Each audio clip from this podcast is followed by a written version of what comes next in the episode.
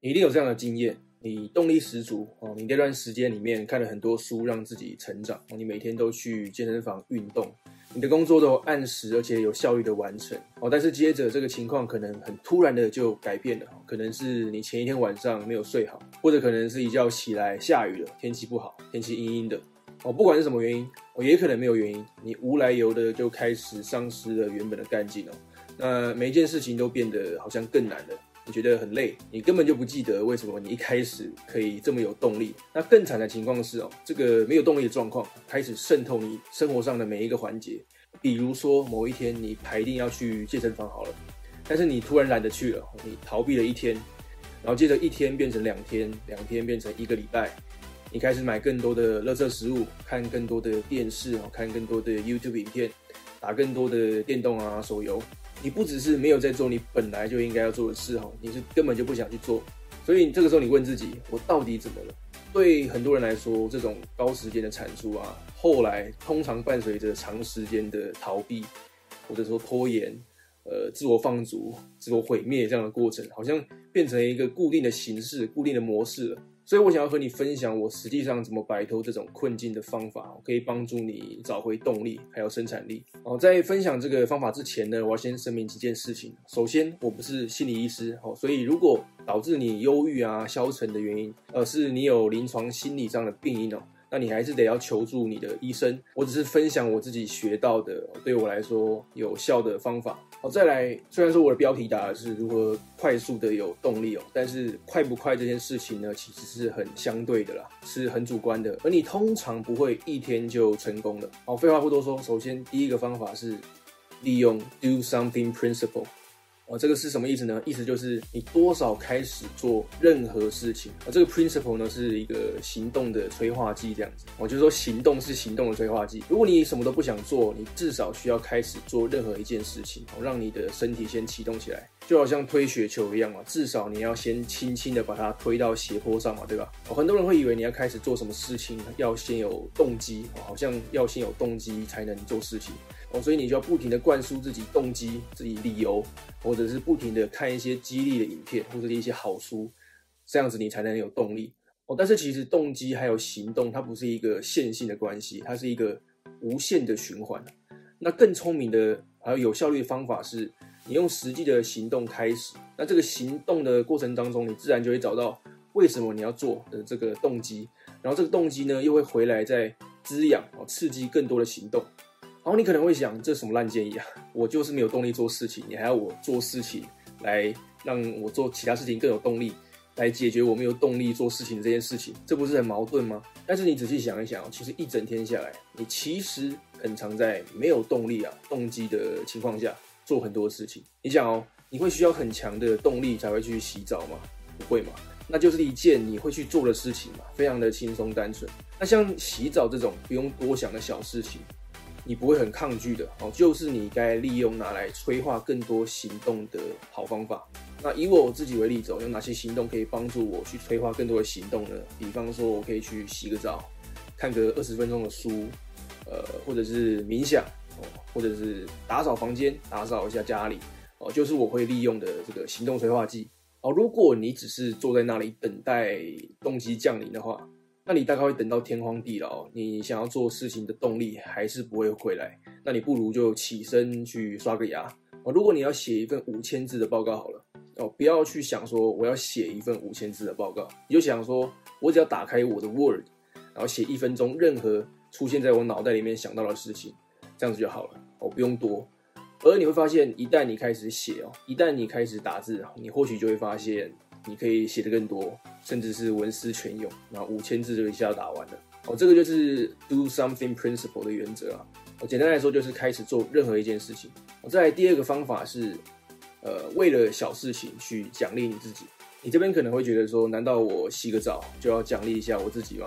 我可以做了更大更有意义的事情之后再奖励自己啊。哦，但是其实为了一点小行动。小成功就奖励你自己，其实是蛮必要的。尤其是如果你处在一个很脆弱的状态的时候，就是你很容易就耍废的状态嘛。那这个呢是有心理学上的必要性的，就是奖励你自己这件事情。你有两种脑，我这里指的脑不是左右脑而已，我指的是比较你比较原始的大脑，更接近脑干的位置哦，它主导你的动力、动机啊、情绪哦，这种比较原始的情感。那另外一边还有你的比较属于理性的脑，理性脑，它主导比较抽象啊、比较逻辑思辨、道德哦这种比较理性的部分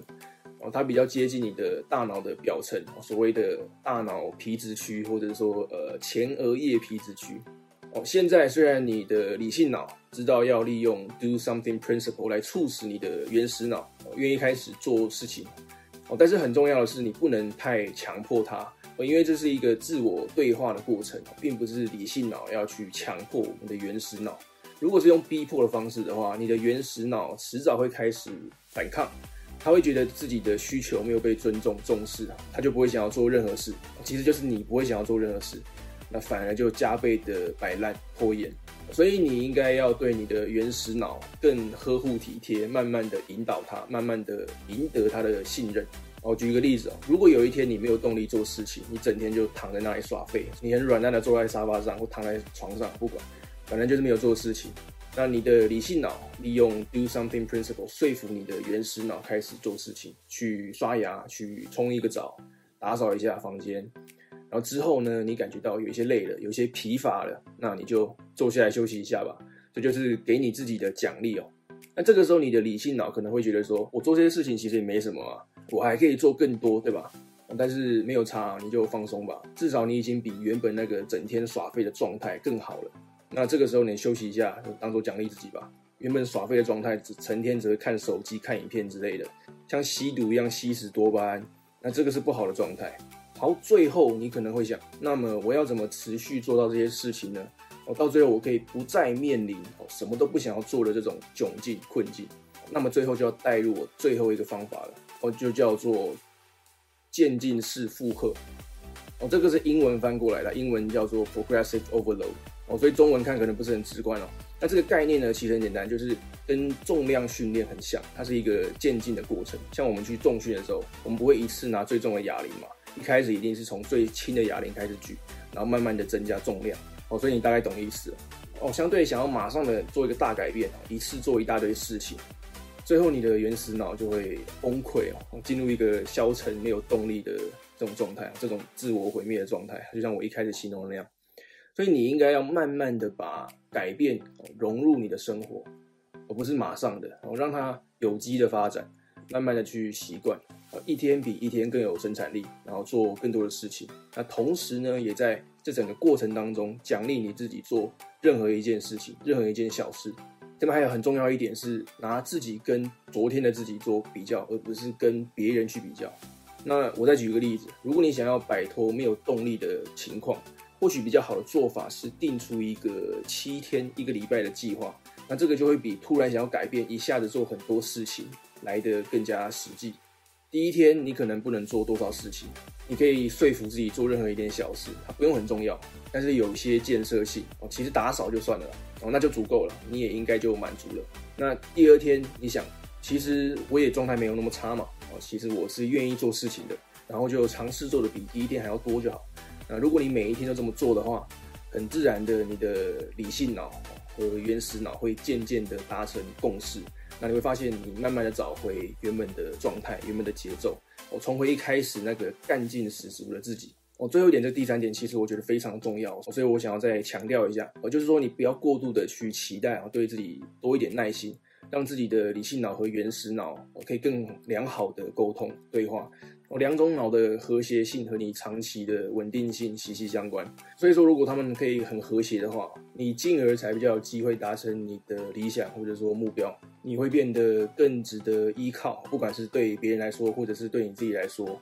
你会变得更加的稳定，然后你就比较能够过上你想要的人生。好，以上就是今天的分享，希望我帮助到你。如果你喜欢我的影片的话，记得帮我点个赞哦，因为这会帮助演算法让更多需要的人也看到这个影片，尤其是那些呃也想要摆脱没有动力的这种困境的人。那么我也想要听听看你们是如何摆脱生产力困境的，如何让自己快速有动力的哦。因为每一个人的方法都不一样嘛，互相参考一下也很好。那就请你留言在下方，也请你不要忘了订阅哦，因为我会持续的推出更多个人成长相关的影片。好，大概是这样，感谢你的收看，我们下个影片见。